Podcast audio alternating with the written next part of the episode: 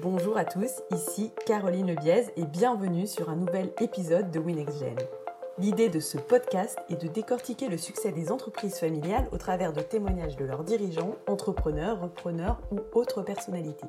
Mon objectif est de vous aider à mieux comprendre les défis rencontrés par les entreprises familiales sur des sujets hyper variés et de tirer de chaque épisode des enseignements afin que vous puissiez explorer toutes vos potentialités sur ce sujet et venir en support de toutes les questions que vous vous posez. Si vous voulez en savoir plus, je vous invite à vous rendre sur la page du podcast ou à vous inscrire à la newsletter. D'ailleurs, je voulais vous remercier parce que vous êtes de plus en plus nombreux à écouter ce podcast et ça, ça fait extrêmement plaisir. Voilà, je vous laisse maintenant en compagnie de mon invité Bruno Tesson, fondateur du campus du dirigeant, et je vous souhaite une bonne écoute. je suis Bruno Tesson, je suis le fondateur du campus des dirigeants. C'est un centre de formation a été euh, monté par euh, une vingtaine de chefs d'entreprise pour partager leur expérience avec euh, des dirigeants, essentiellement donc des DG et, membres de comités de direction. Et en fait, notre raison d'être, c'est d'aider les dirigeants à, développer leur efficience dans leur métier de dirigeant pour chercher du coup plus de sérénité dans leur travail et avec en arrière-plan de tout ça, c'est la volonté pour nous aussi de faire des plus belles entreprises, contribuer à ce que les entreprises soient plus belles et au service du bien commun et, soient une source de satisfaction pour toutes leurs parties prenantes. Et on sait que ça passe beaucoup par le dirigeant. Pourquoi j'ai pris l'initiative de fonder le campus? Parce que juste auparavant, j'ai été pendant dix ans directeur général de Réseau Entreprendre, qui accompagne des, des créateurs et repreneurs d'entreprises. Et en, compilant les, données sur la croissance des entreprises qu'on avait accompagnées depuis une trentaine d'années, je me suis rendu compte que euh, beaucoup d'entrepreneurs créaient leur entreprise, commençaient à la développer, et puis assez vite, en gros euh, autour de 5 ans, euh, touchaient un point d'inflexion dans la croissance. On a beaucoup réfléchi sur les raisons de ce point d'inflexion au sein de Réseau Entreprendre et on a vu notamment une chose, c'est que Entrepreneur, c'est une chose, et dirigeant, c'en est une autre. Entrepreneur, en fait, c'est plus une aptitude naturelle à, avoir des rêves, à oser se connecter à ses rêves, une capacité aussi à vivre avec le risque, une capacité d'entraînement euh, des premiers collaborateurs, une capacité à convaincre aussi euh, les partenaires, que ce soit les financeurs, les réseaux d'accompagnement. Donc ça, c'est formidable. Mais en fait, dirigeant, c'est autre chose. Euh, et si l'entrepreneur ne devient pas dirigeant, il risque d'être la limite du développement de sa propre entreprise. Il en était le potentiel, mais il peut aussi en devenir la limite, et comme un peu un couvercle qui serait posé sur la marmite. Et donc, euh, ça nous a paru vraiment euh, essentiel de, de, pouvoir proposer aux entrepreneurs les moyens de devenir réellement dirigeants. Et comme on se le dit souvent au campus, dirigeant, c'est un métier à part entière. Euh, un métier que curieusement on, exerce sans s'y être trop préparé, soit parce qu'on est entrepreneur et notre entreprise a grandi et un jour elle est devenue plus complexe et on prend cette posture de dirigeant, soit parce qu'on on a été, on a été euh, responsable d'une activité dans une entreprise, on a bien réussi et un jour on nous dit euh, voilà, tu vas devenir DG. Et à ce moment-là, on découvre souvent par la pratique ce métier de dirigeant et on s'est dit au campus que si on pouvait l'apprendre, euh, ça éviterait des erreurs, euh, des pertes de temps et peut-être des, avec des conséquences parfois graves pour les entreprises. Voilà pourquoi euh, j'ai porté cette initiative du campus. Et alors justement, une fois que tu as compilé toutes ces données sur les entreprises qui, au bout de cinq ans, avaient du mal à se développer ou en tout cas atteignaient euh, un certain plafond dans, leur courbe de croissance. Concrètement, est-ce que tu, tu, as pu en dégager euh, une recette ou, des règles pratiques qui permettent à n'importe quel entrepreneur de, passer euh, rapidement au, stade de dirigeant? Est-ce que ça se fait plutôt naturellement ou est-ce que ça se travaille? Donc passer d'entrepreneur à dirigeant, ça n'est pas si facile que ça et on n'a pas de recette miraculeuse au campus des dirigeants. C'est un ensemble de choses qui vont que progressivement, je vais, prendre toute ma dimension de dirigeant. En gros, quand, quand on crée son entreprise, au début, on fait tout. Puis il y a le stade où on fait tout sauf ce qu'on délègue au premier collaborateur qu'on a recruté. Ben, l'enjeu, c'est de passer de je fais tout sauf à je fais rien sauf mon métier de dirigeant.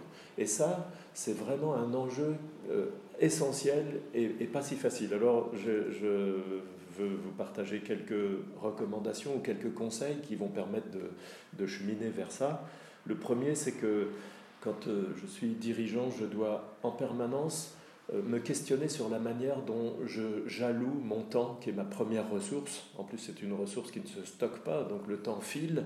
Et donc, euh, me questionner sur à quoi j'occupe mon temps. Pourquoi? Parce que souvent, quand on est entrepreneur, on est à la fois le DG, mais aussi le directeur commercial, le DAF, le DRH. Et qu'est-ce qui va primer et qui va guider mon agenda, ce sont les fonctions les plus opérationnelles parce qu'elles s'écrivent dans le temps court. Et la fonction qui souffre, c'est ma fonction de DG, c'est elle qui est le moins bien traitée naturellement. Et donc, ce que j'invite les entrepreneurs à faire, c'est regarder régulièrement à quoi ils ont consacré leur temps dans les dernières semaines et de se demander si est-ce que ces décisions que j'ai prises, est-ce que c'était vraiment moi seulement qui pouvais les prendre ou est-ce que j'aurais pu les confier à quelqu'un d'autre? Alors, ça nous amène tout de suite à la question de la délégation. Euh, évidemment, quand l'entreprise grandit, que au départ je faisais tout, eh bien, il y a des moments où je dois apprendre à déléguer. Intellectuellement, c'est facile à comprendre, mais dans les faits, c'est très difficile parce que le sujet de la délégation, c'est d'abord le sujet de la confiance. La confiance que je vais faire à mes collaborateurs. Et quand on dit confiance, on dit aussi accepter le risque de faire confiance. Et ça, c'est quelque chose de très difficile, qui n'est pas naturel, et c'est une discipline de tous les jours, comme un entraînement qu'on doit faire, euh, de, se dire je, je, décide de faire confiance à mes collaborateurs. Voilà, donc c'est mon premier conseil, c'est bien ça, euh, donc de réallouer mon temps régulièrement en me disant je vais passer toujours plus de temps à ma fonction de DG et autant que possible me libérer de l'opérationnel. Alors ça veut dire qu'il y a des moments où euh, il faut sentir aussi qu'il est temps de recruter quand l'entreprise se développe. Et ça, c'est aussi une difficulté pour l'entrepreneur de savoir si c'est le bon moment pour lui de recruter. Je remarque qu'il y a des entrepreneurs qui ont cette intuition de se dire c'est maintenant qu'il faut que je recrute parce que comme ils sont capables d'anticiper sur ce qui va se passer dans les mois qui viennent ou les toutes prochaines années, ils vont déclencher le recrutement peut-être un peu plus tôt que ce qu'on aurait pu faire naturellement. Et recruter aussi à un niveau, pour les entreprises en croissance, qui n'est pas celui dont j'ai besoin juste aujourd'hui. Par exemple, euh, je vais recruter euh, quelqu'un pour m'aider dans les, les, finances. Je vais recruter soit un RAF, responsable administratif finance, pour mes besoins d'aujourd'hui, ou je vais me dire, je, suis en croissance, dans deux ans, il va y avoir des levées de fonds, je vais peut-être chercher quelqu'un de plus capé, profil DAF. Euh, et alors, bien sûr, la question du financement se pose, mais je vois qu'il y a des formules aujourd'hui, comme par exemple prendre des DAF à temps partagé, qui permettent de s'offrir un niveau d'expertise euh, très bon sans, sans avoir les charges à temps plein. Et en fait, on a surtout besoin d'expertise dans ces moments-là. Mais comment je sais si c'est le bon moment en fait? Est-ce qu'il y a des choses qu'on peut identifier pour savoir si c'est le bon moment? Bah, la, première des choses, c'est est-ce que je, pense que j'arrive à consacrer euh, suffisamment de temps et d'énergie sur des sujets qui sont clés? Et quand je commence à me dire je suis tellement pris par l'opérationnel euh, que je n'arrive pas à me poser tranquillement pour préparer l'avenir, pour repenser un projet, on va en parler tout à l'heure, repenser l'ambition de l'entreprise, alors là, c'est sans doute que je suis englué dans des fonctions opérationnelles et que sans doute c'est le, moment est venu pour moi. Le temps et puis les compétences qui commencent à me manquer aussi. Je commence à toucher mes limites. J'étais un généraliste. Eh je ne peux plus être un généraliste compte tenu des enjeux que porte mon entreprise. Le deuxième conseil que, que je donne, quand l'entreprise grandit et qu'on veut devenir dirigeant, c'est de réfléchir à la manière dont euh, j'implique mon premier cercle de collaborateurs. Alors dans certaines organisations, on va appeler ça un comité de direction, parfois plus simplement un comité de pilotage, peu importe le terme, mais en tout cas, c'est de réaliser que j'ai cherché à recruter les meilleurs joueurs, et le deuxième, deuxième temps, comme pour un sélectionneur, une fois que j'ai les, les, meilleurs joueurs, j'ai fait que la moitié du boulot. Maintenant, comment je vais faire la meilleure équipe? Et la, meilleure équipe, elle commence avec mes premiers, mes collaborateurs les plus directs. Et donc, euh, ça, là encore, ça pose euh, à l'entrepreneur la question de la manière dont il veut exercer le pouvoir. Parce que soit je pense que comme je suis le patron, euh, c'est à moi de décider, à moi de prendre des décisions, soit je me dis euh, oui c'est à moi de décider, mais je peux me nourrir de l'avis de mes collaborateurs, mais il y a un stade encore plus élaboré, plus durable pour moi, c'est de dire je vais vivre la direction générale de mon entreprise de manière plus collégiale, en invitant mes collaborateurs qui sont chacun en charge d'une fonction dans l'entreprise, mais il y a des moments où on va ensemble travailler les sujets qui relèvent de la direction générale. Ça ne se fait pas du jour au lendemain, ça veut dire aussi changer la culture, parce qu'il y a beaucoup dans, dans, les entreprises des gens qui préfèrent que le patron décide tout seul, c'est plus confortable, c'est moins dangereux, mais, et donc il faut explicitement dire aux collaborateurs, voilà, je ne veux plus diriger seul, je veux vraiment que vous soyez avec moi et qu'on fasse une équipe dirigeante. Et je vous demande donc à chacun de, de vous exprimer sur tous les sujets qu'on va traiter. Le jour où le responsable marketing présente le, plan marketing, le DRH doit donner son avis sur ce sujet, le DAF doit donner son avis sur ce sujet aussi, parce qu'on a tous cette responsabilité collégiale de la direction générale. Voilà, donc il y a un changement de posture à faire opérer. Euh, ça veut dire aussi en changer de posture soi-même, parce que euh, passer de celui qui décide de tout à celui qui accepte de partager la décision avec d'autres, ça nécessite à la fois de l'humilité, mais aussi beaucoup d'affirmation de soi, parce qu'on va, on va s'exposer à la contradiction de ses collaborateurs. Mais l'entreprise a tellement à gagner de ça, et même en tant que dirigeant, j'ai beaucoup à gagner si je peux faire ça, parce que d'abord, on aura plus d'intelligence collective, euh, j'aurai moins de pression sur mes épaules. Pour l'entreprise, c'est un, plus de sécurité parce que finalement, euh, si demain je suis malade, ben, je sais que l'équipe va continuer de travailler et puis ça donne de la valeur à l'entreprise. Le, troisième conseil que je donne quand on est entrepreneur et qu'on veut devenir dirigeant, c'est que au bout de quelques années, il faut euh, et, régulièrement ensuite repenser le projet d'entreprise. Pourquoi? Parce que en général, le, rêve de l'entrepreneur, ça a été un super moteur pour démarrer l'entreprise.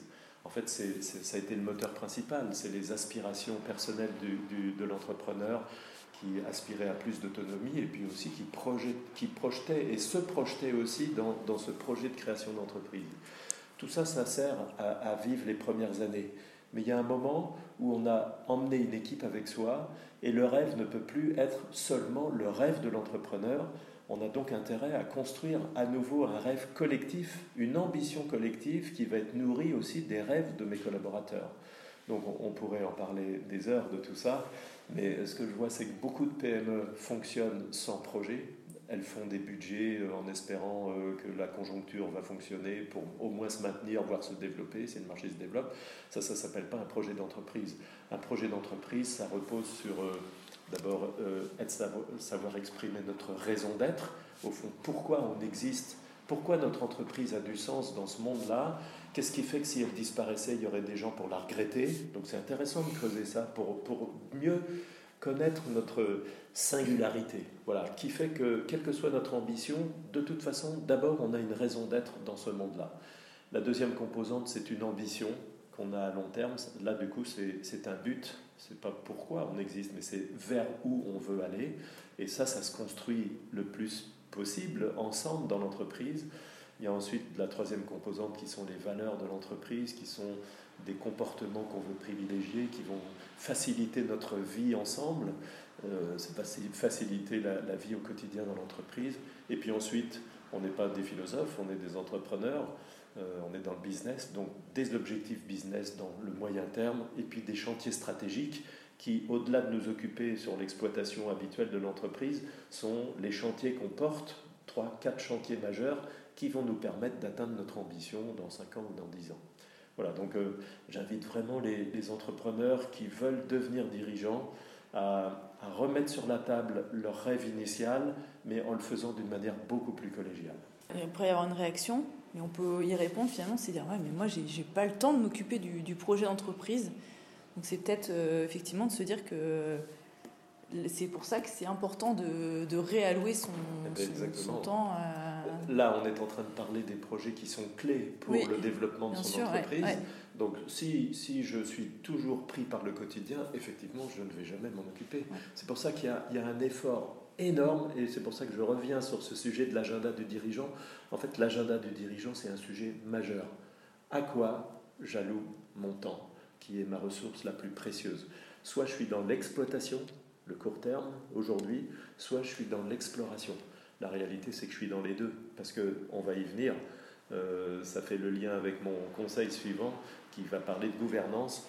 Et, je voudrais surtout partir d'une des difficultés majeures du métier de dirigeant, c'est tous les paradoxes qu'on a à gérer. J'en ai identifié quelques-uns, mais la liste est encore plus grande. C'est qu'à la fois, quand on est le dirigeant, on doit bien suivre la performance opérationnelle de l'entreprise, on doit pousser nos équipes à être dans l'excellence pour servir nos clients au meilleur coût, et en même temps, on doit préparer l'avenir. On doit aussi donner un cap et le garder, et en même temps faire que notre entreprise soit agile. C'est aussi un paradoxe. Il y en a un autre, c'est qu'on a intérêt à embaucher les meilleurs collaborateurs possibles du marché et en même temps à surveiller sa masse salariale. Donc euh, on doit aussi favoriser l'épanouissement individuel de nos collaborateurs et travailler la dimension collective. On doit consolider l'existant et innover, développer. Donc voilà, toutes, ces injonctions paradoxales remontent à la direction générale et le dirigeant euh, affirmé, responsable, adulte, doit regarder ces paradoxes non pas comme des contradictions qui vont le tirailler, mais il doit les accepter, il doit jamais renoncer à un versant plutôt qu'à l'autre. Hein. Je ne vais pas renoncer à recruter les meilleurs pour préserver la masse salariale, mais je vais justement chercher dans ces contradictions, dans ces paradoxes, avec la plus grande intelligence possible, comment je vais m'y prendre, par exemple, pour recruter les meilleurs sans que ça explose mon budget. Eh ben, j'ai sûrement des choses à inventer dans la manière d'accueillir les collaborateurs, de les animer. Qu'est-ce qu'on leur propose finalement au-delà de la masse salariale? Voilà. Et comme tous ces paradoxes sont gérés au niveau de la direction, ils remontent forcément de tous les étages de l'entreprise et ils viennent converger ici. Ça fait lien avec mon conseil suivant, c'est que on ne doit pas rester seul. On, a vu qu'on pouvait ne pas être seul en s'appuyant sur son équipe, son premier cercle, mais je recommande aussi aux entreprises et aux entrepreneurs qui veulent développer l'entreprise de, réfléchir aussi à, l'idée d'un conseil qu'on peut appeler euh, comité stratégique, conseil d'administration, conseil de surveillance, peu importe, savoir même s'il a une existence juridique ou pas, c'est pas forcément ça l'essentiel, mais c'est d'avoir une instance de personnes qui sont extérieures à l'entreprise, aux opérations quotidiennes, qui vont pouvoir me servir de miroir et en même temps me challenger, m'aider à gérer ces paradoxes m'aider à donner le bon tempo, c'est peut-être justement le conseil qui peut m'aider à savoir s'il est temps que je recrute un DAF par exemple. Ben, je vais peut-être pas réfléchir à ça tout seul, mais le conseil va me dire à certains moments, allez, vas-y, accélère, vas-y, c'est le moment, faut y aller. À d'autres moments, le conseil va me dire, euh, peut-être que tu peux souffler un peu, sinon on va partir dans le mur, euh, ton BFR va exploser. Voilà. Donc le conseil est là pour m'aider à donner le bon tempo de développement de mon entreprise. Voilà. Alors. Euh, je pense qu'il y a dans le monde entrepreneurial beaucoup de ressources qui peuvent être mises à disposition. Et je, trouve que c'est un sujet de solidarité entrepreneuriale, d'être capable de se constituer les uns pour les autres des conseils stratégiques euh, pour, pour s'aider. Voilà, mon, dernier conseil, euh, il concerne euh, le développement de son leadership, parce que plus l'entreprise grandit, plus je deviens dirigeant, ou pour devenir dirigeant, je vais être sans doute de moins en moins celui qui dit aux autres comment, ce qu'ils vont faire, mais par contre, je vais être toujours plus dans la question du sens. Où allons-nous? Pourquoi allons-nous là? Pourquoi engageons-nous ce projet? Pourquoi est-ce qu'on doit se comporter comme ça? Ça, c'est vraiment le boulot du dirigeant, et, et c'est là qu'on passe vraiment de manager à leader le dirigeant, il porte en lui une force parce qu'il a accepté aussi de se remettre en cause, de connaître, de savoir qui il est, de savoir quelle est sa mission dans la vie, je dirais même presque sa mission de vie, parce que c'est ça qui, qui, qui, constitue le leadership et c'est ça qui donne envie aux collaborateurs de suivre. Voilà, alors juste pour peut-être pour euh, conclure, euh, c'est pas facile de, de, faire tout ça. Euh, je recommande de ne pas rester seul parce que c'est trop difficile, un, mais c'est un sujet majeur pour la croissance des entreprises. C'est ça, comment je passe d'entrepreneur à dirigeant? C'est progressif. Je ne peux pas tout mettre en place du jour au lendemain, mais par petites touches, en intégrant tous ces conseils que j'ai pu euh, proposer, euh, ben, faire des bouts de chemin qui nous font passer des caps et un jour on se dit ah ben ça y est. Là, il y a un nouveau cap qui est franchi dans mon entreprise. Moi-même, je suis, en, je suis en train de changer de posture, de stature. Et donc, quand on est passé d'entrepreneur à dirigeant, il y a un autre sujet qui va arriver. C'est maintenant que je suis dirigeant, au fond, comment je vais aussi rester entrepreneur. Et pour moi, la meilleure façon de rester entrepreneur quand on est dirigeant, c'est régulièrement se reconnecter à ses rêves et aux rêves qu'on a pour l'entreprise. Super. Un grand merci Bruno pour ce témoignage. Si ce podcast vous plaît, je vous invite à vous abonner à la newsletter et à me suivre sur les réseaux sociaux. Vous pouvez même le partager, ça m'aidera vraiment à le faire connaître. Dans tous les cas, merci d'avoir écouté jusqu'au bout. Je vous dis à très bientôt pour un prochain épisode.